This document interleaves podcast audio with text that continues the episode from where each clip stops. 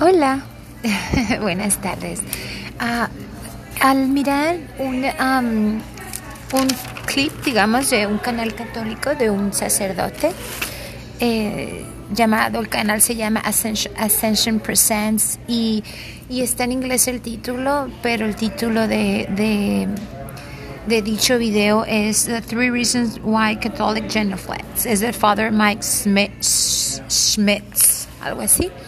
Um, y me pareció muy importante, muy interesante, muy hermoso su, su explicación, dado la importancia de, de, saber el significado de lo que significa la, la genuflexión.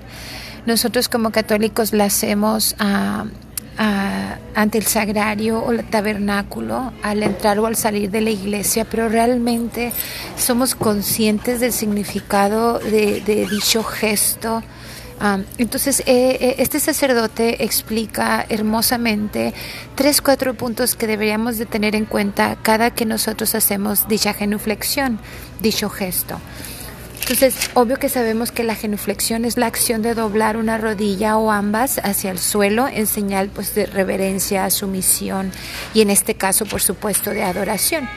El sacerdote, bueno, em, esto es conclusión mía, ¿no? O sea, como católico es importante que sepamos el significado de, del gesto de genuflexión ante el sagrario o al sagrario tabernáculo o sobre todo ante el Santísimo Sacramento cuando lo tenemos eh, eh, que está en presencia nuestro Jesús ante nosotros. Eh, pero casi siempre es ante el sagrario tabernáculo cuando entramos o salimos de la iglesia. Entonces sería lo que, se, lo que yo me planteé y lo que contesta el sacerdote en su video es cuál es el objetivo central de realizar la genuflexión.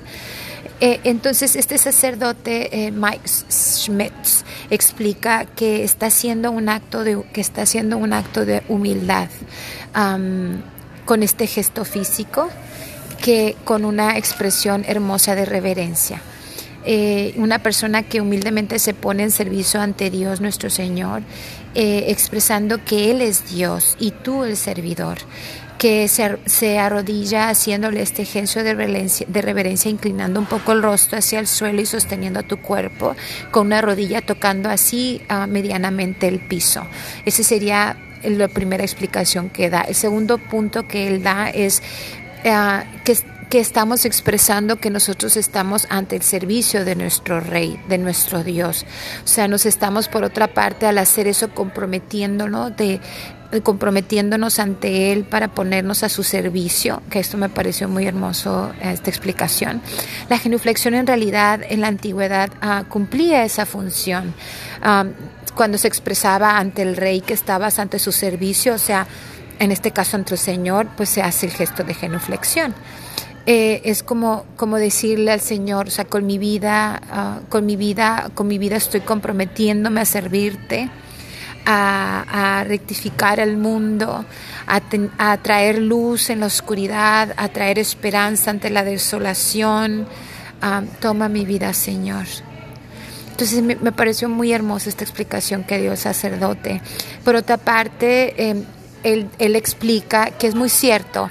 Por ejemplo, cuando un joven o un hombre le pide matrimonio a una mujer o a, su, a su, novia, hace ese gesto de genuflexión. Entonces es como diciendo, acéptame como esposo, ¿verdad? Para reunirte, para servirte por el resto de mi vida. Entonces claramente ese gesto de genuflexión es, el que hacemos, pero a, un nivel de, pues, pues a un nivel de saber ante quién estamos haciendo semejante reverencia, refer, reverencia. Entonces es un acto de amor que realmente le estamos explicando que nos deja amar, o sea, diciéndole déjame amarte Señor por el resto de mi vida, úsame. Entonces es un, una explicación muy linda. Uh, eh, se le dice Señor pues te amo. Eh, entonces es realmente lo que el sacerdote explica para finalizar su, su, su, sus tres puntos es eh, que, se hace, que es importante que sepamos hacer el gesto con y sabiendo sobre todo su significado. Un besito y nos vemos pronto. Bye.